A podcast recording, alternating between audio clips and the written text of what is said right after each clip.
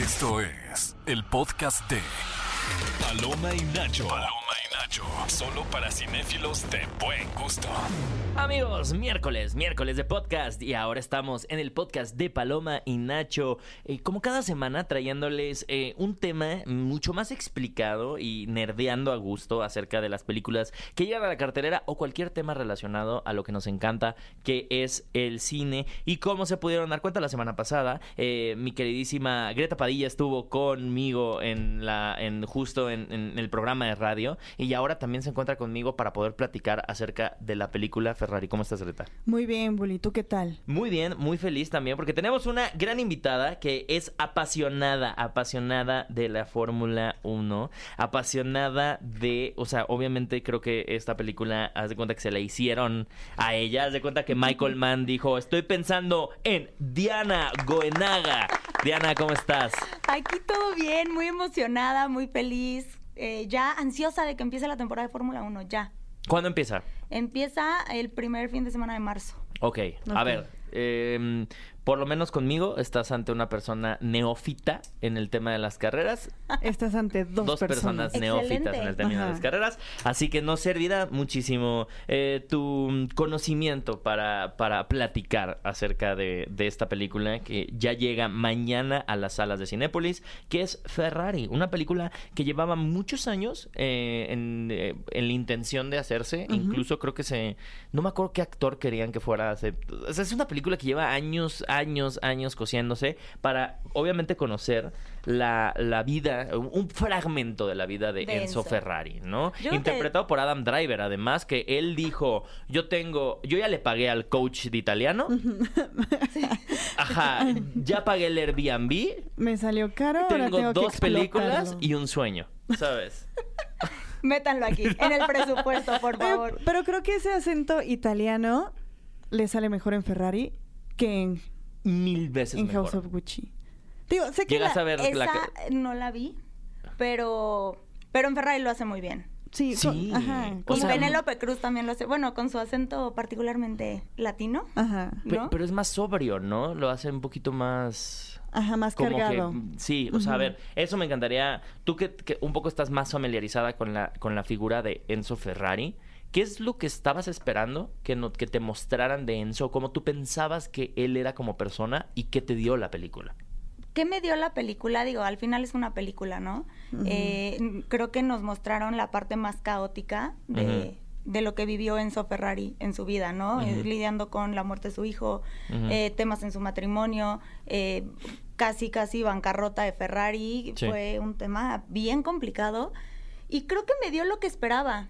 O sea, solamente hablan del 1% de la vida de Enzo. La verdad es que va mucho más allá y la historia de Ferrari en sí eh, como automotriz Ferrari, porque Ferrari no solo es Fórmula 1, va mucho más allá.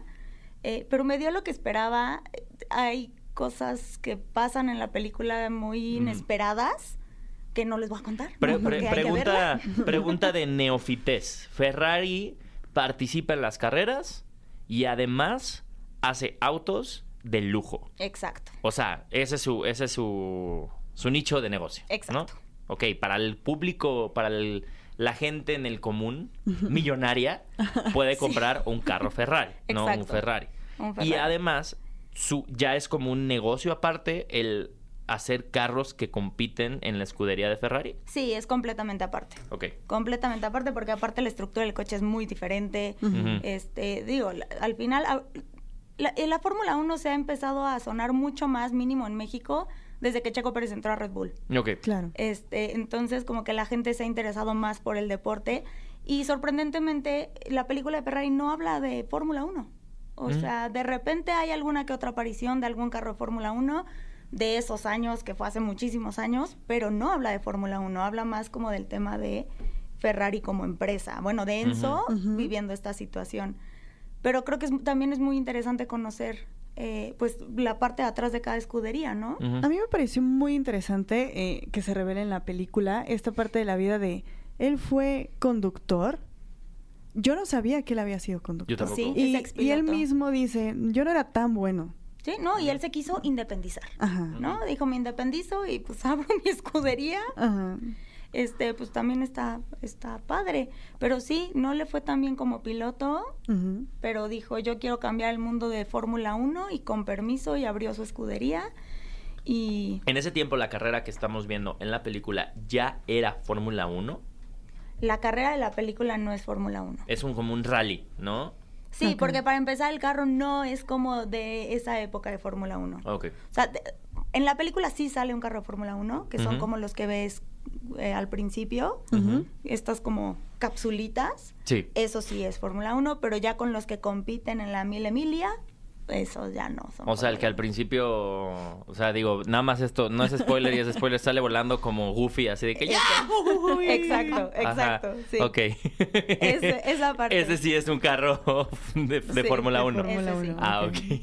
ya para, para sí lo puedes poner el ¡Yahoo! Sí, de Mario, ¿no? Sí. Ay, wow, ay, wow. Amigos, y a ver, yo no estoy tampoco muy familiarizado con la filmografía de Michael Mann. Tú tienes un poquito más de, bagaje. sí, Michael Mann. Yo no estaba interesado honestamente en la figura de Enzo Ferrari. O sea, no conozco, no sé de Fórmula 1, no sé de coches, no me interesa tanto.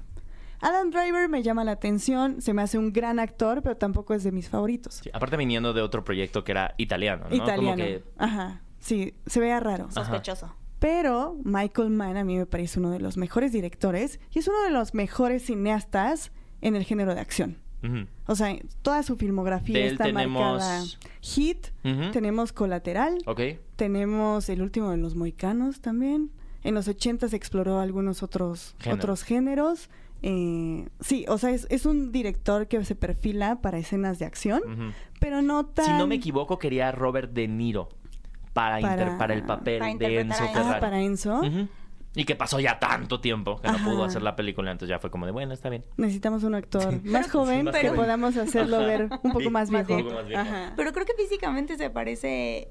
mm, O sea, De Niro no se parece a Enzo Ferrari. ¿Y Adam Driver sí se Sí. acerca más? Tiene el aire. O sea, tampoco es igualito, Sí, no es pero sí tiene más el aire. Y algo que también me gustó de la película es que le meten un poco de humor. Digo, no, no es como que. Bueno, yo me reí mucho en la película, la verdad, con comentarios que se sacaban. Muy italianos. Muy italianos. Este. Ahora, a mí me pasó algo mientras yo veía la película. Yo dije, ¿qué hubiera pasado si esta historia hubiera estado dirigida por Ridley Scott? O sea, si les hubieran cambiado los guiones. ¿No? Si, si House of Gucci hubiera estado dirigida por Michael Mann. Así Adam Driver saltando. ¡ih! Así, de un lado de la carretera al otro. ya Es que aparte- el gritito que hiciste hace rato. La Ajá. historia de, o sea, la historia de Enzo Ferrari también me pareció súper melodramática. Sí. Lo es. Muy melodramático. Sí, o sí, sea, sí. ver, tener la casa chica, la casa grande, el hijo, ahí por ahí hay un hijo no reconocido, pero todo lo que ahí implicaba. Y a ver, también cabe mencionar. Creo que una actuación muy destacada es la actuación de Shailene Woodley. O sea, me parece una de las mejores actrices de su generación que no le han dado tantas oportunidades para brillar, pero en lo que la ponen, Brilla. Lo hace bastante bien. lo hace increíble. Sí. Sí, coincido completamente. Pero siento, no, no sé ustedes qué opinen, Ujú. que Penélope Cruz sí es la que carga con la parte más dramática de la Cien- 100%. Se la vive Sí. deprimida en toda la 100%, película. ajá. Sí. Y el papel que jugó, o sea, la esposa de Ella Enzo estaba a un segundo de volverse Cruella de Bill. Sí, sí, sí, O sea, sí. yo la veía y decía, así, esta mujer solo se pinta un rayo blanco en el cabello y es Cruella de Bill versión realista. Hasta el corte traía. Todo, así de que el pelo así de que el crepe. Los abrigos, ¿no? No. El crepe, sí. Ay, ay, ay. Amigos, sí, o sea, definitivamente yo creo que eh, para los amantes de la Fórmula 1, y eso es lo que te quería preguntar, Diana, eh, ¿qué, qué tanto te, te, te- O sea, de, a ver, si para los superhéroes o los fans de los cómics, una película de superhéroes como que te da fanservice, Ajá. ¿qué tanto esto te- esta película te dio fanservice? A mí me encantó porque justamente, por ejemplo, mi público es el nuevo fan. Yo me dedico a explicarle a la gente de la Fórmula 1, de lo que es la. Fórmula 1. Y se me hizo súper importante. Gracias por venir. Gracias. Cuando quieran. Eh, se me hace súper importante también, como, como les dije hace rato, conocer el background. O sea, no solamente es Ferrari, el coche rojo lindo que ves ahí con sus... El escudo, ¿no? Del Exacto, ajá. no solo es eso. También esa gran escudería y esa gran marca pasó por temas súper complicados que aquí nos, nos explican, yo creo que el tema más complicado que ha pasado Ferrari. A mí se me hizo espectacular y me gustaría que sacaran una así de cada escudería. Ajá. La verdad, en lo ¿De, qué, de, personal. de qué escudería te gustaría? O sea, que- ¿o qué escudería te parece también lo suficientemente interesante para que tuviera su película? Honestamente, la historia de, de la escudería de Red Bull como tal, como Mm. escudería, es algo espectacular, porque aparte. Red Bull no es como Ferrari, o sea, Red Bull no hace coches, ya sabes, Ujú. no se dedica a los coches, Red. Bull es una bebida energética. ¿Y cómo le hace Red Bull? Le da mucho Red Bull al- a, gente que se dedica a estudiar los carros y entonces así de que ¡ya lo diseñé!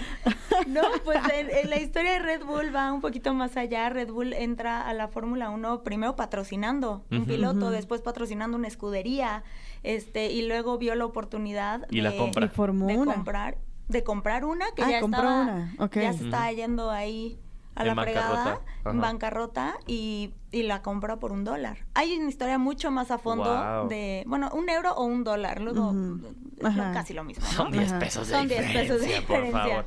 Entonces la compra y, y lleva a la escudería pues a lo que soy. Ahorita la escudería, pues que en los últimos tres años ha sido campeona, ¿no? Ok. Entonces, Entonces sí suena interesante para una película.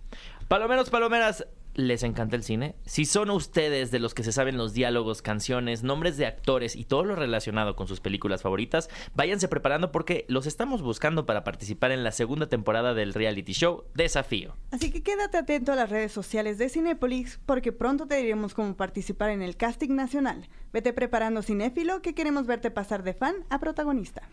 Oye, y un poco, a ver, con en cuanto a Ferrari, ¿quiénes son los grandes nombres de pilotos que han pasado por ahí? uy, de Ferrari han pasado, o sea, todo el mundo dice, hay una frase muy famosa que dice que todo el mundo es un fan de Ferrari, ¿no? Este, Ayrton Senna, Ok, sí me, su- o sea, sí, sí me suena el el nombre. brasileño. el brasileño. Michael Schumacher, Ok. que ahorita no sabemos nada de él, literal nada, tuvo un accidente terrorífico en el que pues no se sabe nada de él, ¿no? Que creo que, bueno, un poco tocando tema, a veces se nos olvida ya cuando estamos en, a lo mejor en una carrera, ya sabiendo todas las medidas de seguridad hoy en día, pero, pero se nos pasa de alto el riesgo No, no, no. que es Lo que eh, implica, lo que implica las carreras y de, de autos. hecho, eh, Ayrton Senna, no, no es cierto, Ayrton Senna no estuvo con Ferrari, les estoy mintiendo. Fue Alain Prost. Fue Alain Prost, eh, pero ahorita Ayrton Senna igual fallece en una carrera.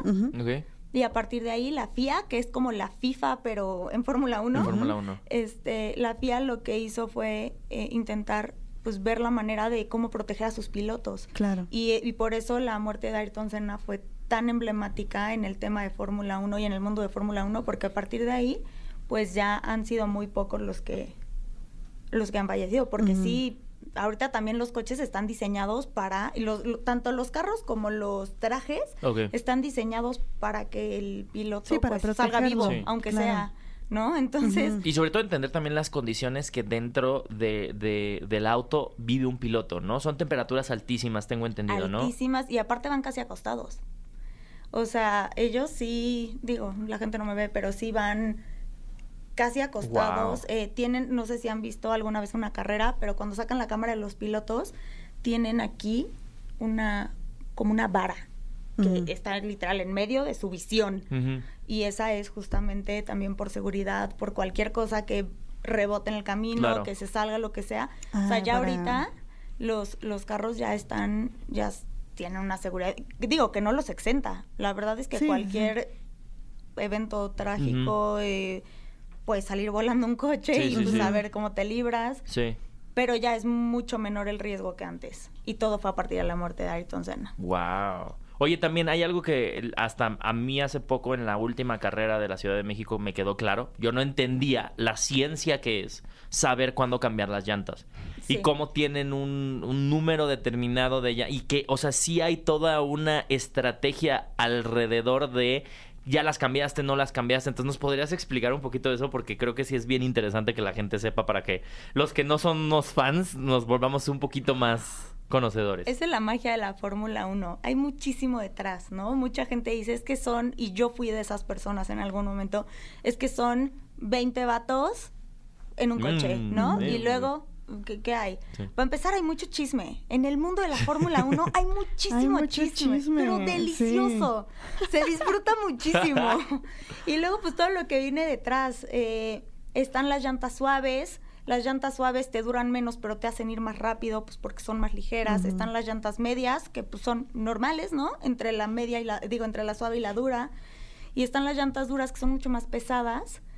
Mm, te duran más tiempo, pero eh, te hacen ir un poco más lento. Entonces también los pilotos deben de tener una estrategia específica para saber qué llanta usar. eh, qué- o sea, Yo tengo una de- duda. ¿Hay algún tipo de llanta para la lluvia? Sí, son las azules.